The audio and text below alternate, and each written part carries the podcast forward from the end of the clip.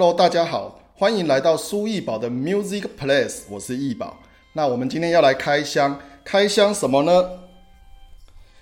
好，就是这两只蔡宗汉师傅做的哈，中汉陶笛。那这两只陶笛有什么特色呢？用一句话形容，你就可以知道，这个陶笛是生之音在台湾的传人。生之音呢，是所有吹陶笛的人的梦想。我以前刚开始吹陶笛的时候啊，我的梦想就是有一支生之音陶笛。假设如果我有一支生之音陶笛，那我就会从陶笛新手变成神人啊！做做梦吧，不要这样。做梦总是可以的。那生之音陶笛为什么这么厉害呢？它其实也是我所有吹过的陶笛里面哈最喜欢的陶笛的声音。这一支生之音陶笛啊，它其实是日本的一个手工陶笛师傅做的，叫做横泽公师傅。那横泽公师傅现在因为年纪太大了，所以他已经退休，没有再做了。这样的话，我们的梦想是不是就无法实现了呢？当然不是啊，因为他的技艺在台湾被传承下来了，就是我们今天要介绍的这个蔡宗汉的陶笛。那蔡师傅呢？其实我在很久以前就认识他，大概在二十啊，没有，不是二十年前，是十几年前。我没有这么老哦，哈。好 好，大概是十几年前我就认识蔡师傅。那那时候啊，在台湾玩陶笛的人几乎都认识他。为什么呢？因为大家都想要跟他买陶笛。他在十几年前的时候，陶笛就做得非常的棒，哦，那那时候他还是自己研究的哦，靠自己的研究就把陶笛做得很棒，全台湾的玩陶笛的人都想跟他买，所以我跟他买一支陶笛要等多久？半年，那还是很多人愿意排队去跟他买他的陶笛。后来呢，蔡师傅他觉得自己的技术还要再更进步，所以他跑到日本去进修。他跑跑到日本去呢，找这一位日本最厉害的陶笛制作家横泽公师傅学习如何制作陶笛。所以蔡师傅的陶笛不断的在进步。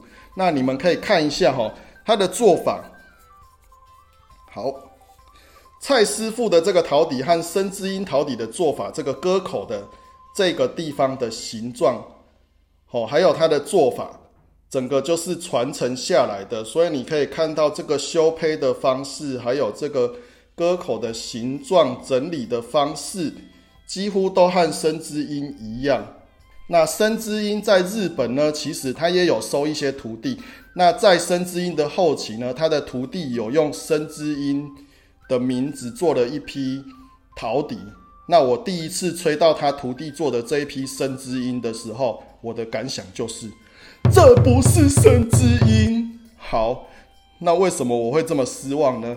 那虽然他的做法还是有生之音的样子，可是他在割口的这个地方切了长长的一个尖尖的长形，像这个样子哈。那这个割口的尖尖的长形呢，它的作用是让陶笛的高音比较容易吹出来。可是呢？这样子做之后，它就牺牲了陶笛的中低音的共鸣。你在吹的时候就会觉得，诶，高音很好吹，不需要任何技巧就可以吹上去。但是呢，低音跟中音的共鸣就没有像声之音这么好听。那声之音的陶笛是不是就代表它的高音有问题呢？好，你只要透过这个技巧就可以把它的高音吹得很漂亮。好，那这个技巧叫做俯吹，你必须往下压，让陶笛靠近你自己。哦，有两个让你选择。第一个，你高音可以用技巧就可以克服，而且中低音又很漂亮。第二个，高音很好吹，你无脑就可以吹了，但是中低音牺牲掉了。是我的话，我当然选择第一个，因为第一个选择用技巧就可以克服。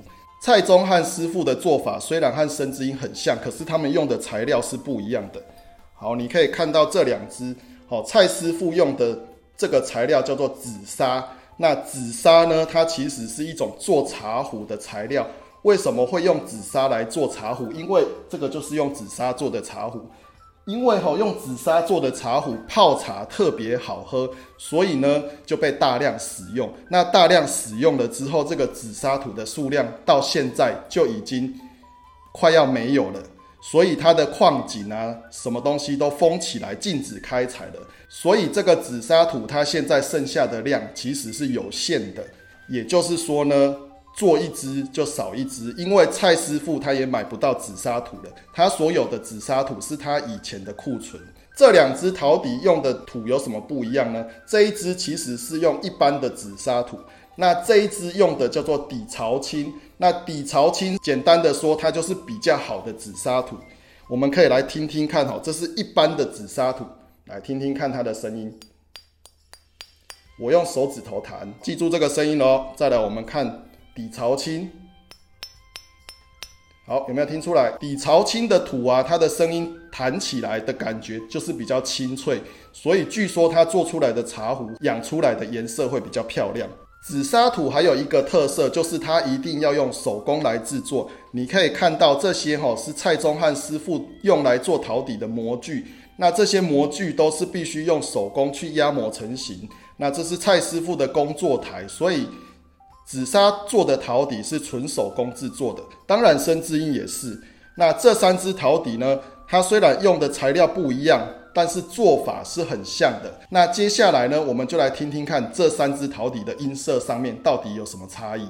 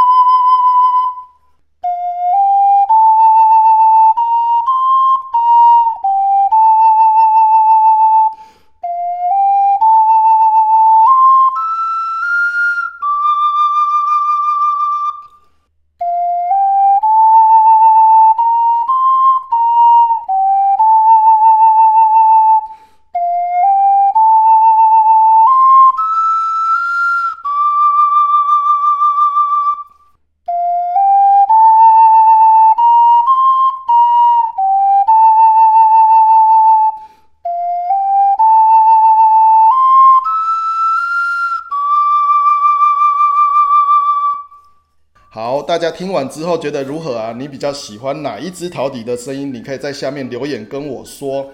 那我也是第一次制作这样的影片，喜欢的朋友呢，希望大家能够帮我们按赞、订阅、加分享，这样子啊，让更多人来认识陶笛这个乐器，知道这个乐器好玩的地方在哪里。那谢谢大家，我们下次见。